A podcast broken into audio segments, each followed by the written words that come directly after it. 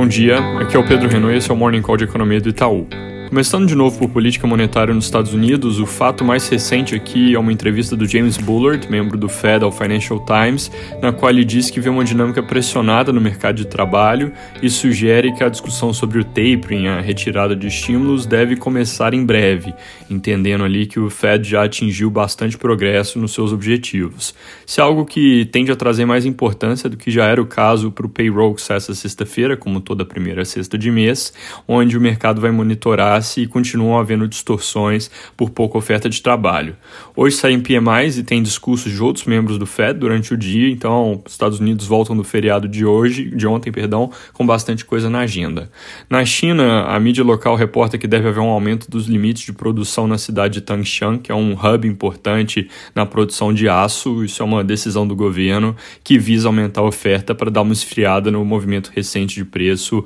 ao longo dessa cadeia. Voltando rápido no tema de negociações entre Irã e potências nucleares, conversas seguiram amigáveis nos últimos dias e Irã voltou a afirmar recentemente que não enxerga obstáculos para reviver o acordo e ter sanções removidas sobre o país. Mas, no entanto, a Bloomberg traz que a Agência Internacional de Energia Atômica circulou ontem relatórios entre os diplomatas envolvidos nas negociações que mostram que o Irã tem sido pouco transparente e violou certas coisas que tinham sido combinadas. Isso é o que pode levar a atrito nas próximas reuniões e é, pode acabar atrapalhando o progresso do acordo, que de certa forma tem um prazo de validade para acontecer, porque o atual presidente do Irã vai deixar o cargo em agosto e provavelmente quem vai ser eleito no lugar dele deve ser menos amigável a esse tipo de negociação. Então, bom ficar de olho na evolução desse assunto, especialmente dado que mesmo sem estresse nesse fronte ainda, preços de petróleo já estão nos maiores níveis desde 2018, à medida que a OPEC sinaliza balanço apertado de oferta e demanda à frente.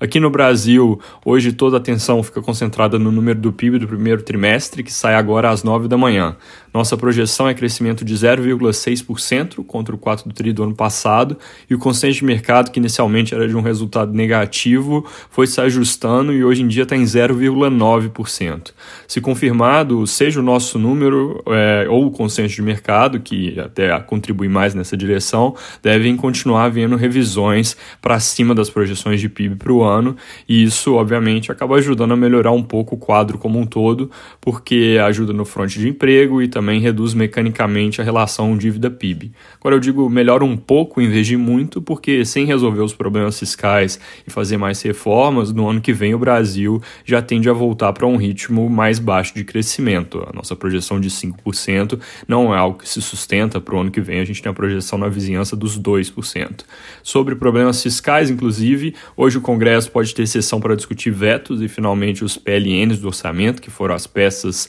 que o governo encaminhou para ajustar as distorções lá atrás e que ainda não foram aprovadas. Além disso, em um tema que tende a ganhando mais protagonismo, ontem o secretário especial da Fazenda falou com senadores e foi cobrado por mais medidas de auxílio à renda. Eles reclamaram que o formato atual do auxílio emergencial é muito limitado, que a dívida pública não pode ser um entrave para ajudar a população, em afirmações que são prévias e importantes sobre para onde pode caminhar o debate, que tende a começar em breve sobre novas rodadas de auxílio ou de um Bolsa Família ampliado quando o auxílio emergencial chegar ao fim, e isso acontece na virada de julho para agosto. É isso por hoje, bom dia.